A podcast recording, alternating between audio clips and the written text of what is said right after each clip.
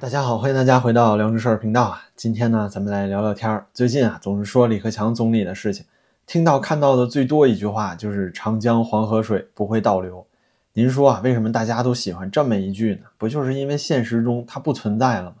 这个美好的愿望啊，现在随着李总理一起入土了。现实中呢，咱们看到的是哪里倒流啊？这简直就是倒灌。以前的二十大呀，修改主席任期制，咱就不说了。今天呢，咱们来聊聊最近金融圈的一件大事儿啊，也就是最近啊，国内干金融的都在聊的事情。而且呢，大家反馈都异常的一致，就是很明显啊，这是在跑步前进，准备回到计划经济了。首先啊，就是十月三十一号召开的中央金融工作会议。这可是中国金融界最高级别的会议了啊，每五年一次。上一次呢是在二零一七年，但是因为疫情啊，所以拖延了。出席会议的呢，包括一尊在内，所有的政治局委员都参加了。上一次啊这么高规格还是二零零二年。当然了，这还包括啊各大银行的行长啊，还有央行的这些高层。咱们一尊啊在会议上也发表了重要讲话，这绝对就是未来中国五年之内金融政策方向的绝对风向标。那为什么说这是跑步前进，奔向计划经济了呢？首先啊，咱们得看看这会的名字。过去呢，其实管它叫做全国金融工作会议。现在呀，全国两个字儿换成中央了，这意思就非常明显，就是在金融领域呢，要更加的向上集权，由多部门分管金融政策啊，财政部和央行统筹决策呀，到现在呢，决策权呀完全收归中央来决定。那这中央是谁呀，朋友们？那两个维护，两个确立，大家肯定都学过了，是不是？这不就是咱们伟大一尊嘛，对吧？他才是党中央的唯一核心，全党的核心。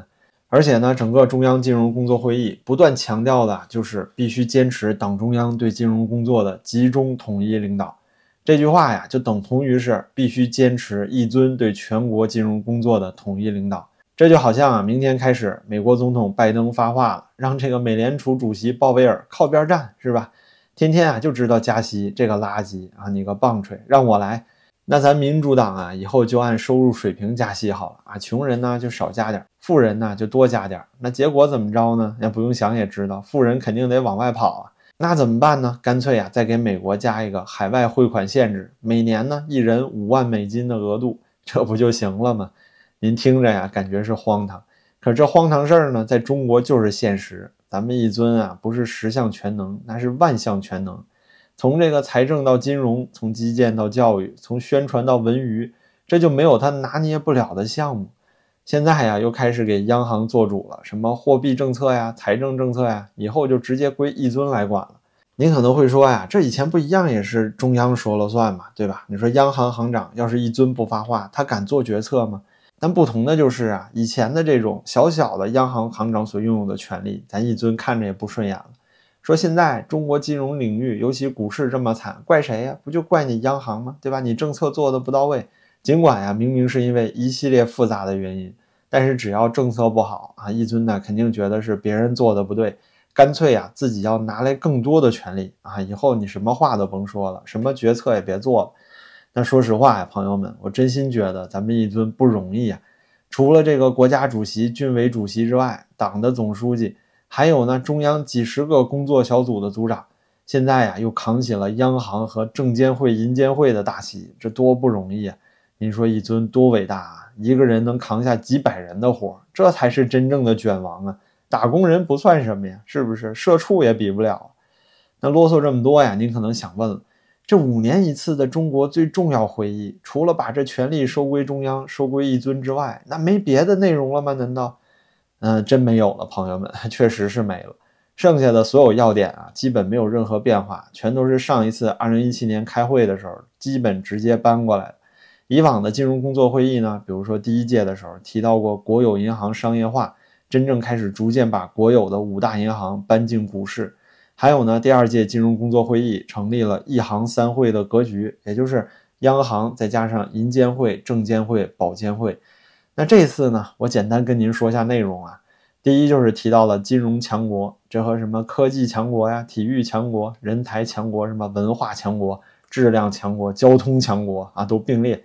要我说呀，中央政策这有点啰嗦了，直接就俩字儿“强国”不就得了吗？反正咱们这真是高墙大院儿，哈，网络防火墙啊也不是盖的，什么都强。接下来啊，就是说要把握金融工作的政治性和人民性。这里呢又强调了一遍，金融要由党中央直接领导啊，这没新意了，每次都这么说。之后啊，还强调了金融要以服务实体经济为根本主旨。那这句话呢，二零零七年就有了。之后啊，还有什么全面加强金融监管，充实货币政策工具箱，防范和化解地方债风险，完善房地产金融的审慎管理。那这所有内容啊，您看着肯定都不新鲜，十几年之内啊一直在说，没有任何变化。最后一点呢，倒有点改变，算个新东西，而且呢还非常有咱一尊的特色，就是说啊，强调金融工作中要和中国传统文化有机结合，坚持诚实守信什么的。里面呢居然还提到了中国传统商业文化是稳健经营、将本求利，是古代钱庄票号的根本行事准则。大哥，我真服了，看到这里。这古代钱庄啊和现代金融那能是一回事儿吗？而且啊，要是坚持诚实守信有用，那您说还要这银保监会干什么呢？这就是典型的迎合一尊的喜好啊。那他老人家呀，不就是最喜欢中医武术这些传统文化吗？所以啊，这整个金融会议的内容我都介绍给您了，真的就只有这么多。除了会议名称从全国改成中央之外呢，其余啊全都是和前几次金融会议大差不差的内容。而且啊，会议报告中全文前前后后二十八次啊，强调了中央要管控金融，金融业要服从中央指挥。这可以说啊，是唯一的一个变化了，也绝对是未来五年的金融政策方向。例证呢，也马上就来了。就在这个中央金融工作会议啊结束的第二天，中国国安部官方发文，直接喊话呀，所有的金融领域中的所谓看空者、做空者、唱空者和掏空者。说这些人呢，居心叵测，妄图兴风作浪，企图动摇国际社会对华投资信心。文章最后啊，特意强调，国家安全机关要防范化解金融风险，把这个放到最重要的位置，积极参与经济、金融等领域国家安全保障体系的建设，要依法打击、惩治金融领域危害国家安全的违法犯罪活动。您明白了吧？什么看空啊、做空啊、唱空中国经济、中国金融，马上啊就算是违法犯罪了。这可绝对不是小题大做啊！您想一想，一个人呢要是没有足够的学识和经验，但偏偏还要自己去做判断、去做那些啊复杂问题的决定，那结果往往就是一刀切。比如说啊，您现在找个时间，您就去个什么证券交易所，问问那些亏惨了的底层小散户。尤其是文化水平不高的那些，您就问他这中国股市怎么才能涨啊？他第一个反应啊，肯定是告诉你，就把那些做空的、砸盘的全都抓起来判刑，中国股市马上就好了。再或者呀，有老百姓反映养育孩子太难了，上学太卷，教育成本太高，那他就会告诉你啊，直接把这些校外教育机构都关了不就行了吗？还有呢，这年轻人啊，哭诉房子太贵，房价涨得太快，买不起。那这个没文化的呀，又会跟你说，那好办，那钱啊，肯定都是被黑心地产商骗走了，跟国家能有什么关系呢？就要设置融资红线，把这些地产商啊全部干掉，让他们都暴雷、破产、倒闭，之后啊，再把他们老板那么一抓，哎，这房价不就下来了吗？是不是？您看啊，这里面逻辑是不是非常清晰？明明啊，这些社会经济问题都极其复杂，又有外部环境因素、内部的体制因素、法治的因素。还有经济改革不充分等等原因，而且呢，上述的三个问题，金融犯罪呀、育儿成本高昂，还有年轻人难以负担的居住成本，这是全世界大部分国家都有的顽疾，只不过程度不同罢了。可是呢，到了某些没文化的啊人那里，我说这些小散户啊，那方法呀一下就非常明了了。这些发达国家呢，这么多年都解决不了的问题，您说啊，到了他这儿直接一刀切啊就解决了，简单明了，干脆利落。我想啊，他心中肯定是非常瞧不起那些发达国家，就一帮垃圾，行政能力太弱。那你看看我说干掉教培行业啊，几天之内啊就让他整个行业都崩盘。当然了，您要是问啊，那什么双减政策执行之后啊，这才没两年，现在各地的课外辅导班啊价格更贵了，各种一对一补习班啊反而还加重了教育成本。嗯，那这个问题啊，咱就真解释不了了，只能说呢是总有刁民想害朕，是不是刁民嘛？明明啊，给你们减负了，整个教培行业都完蛋了，怎么现在还送孩子去补习呢？你是不是有什么大病啊？是不是？说白了，咱们也都明白，这教育成本太高，学生太卷的根本原因呢，是高考制度太落后，几十年都没改革了，根本呀跟不上现在时代的变化。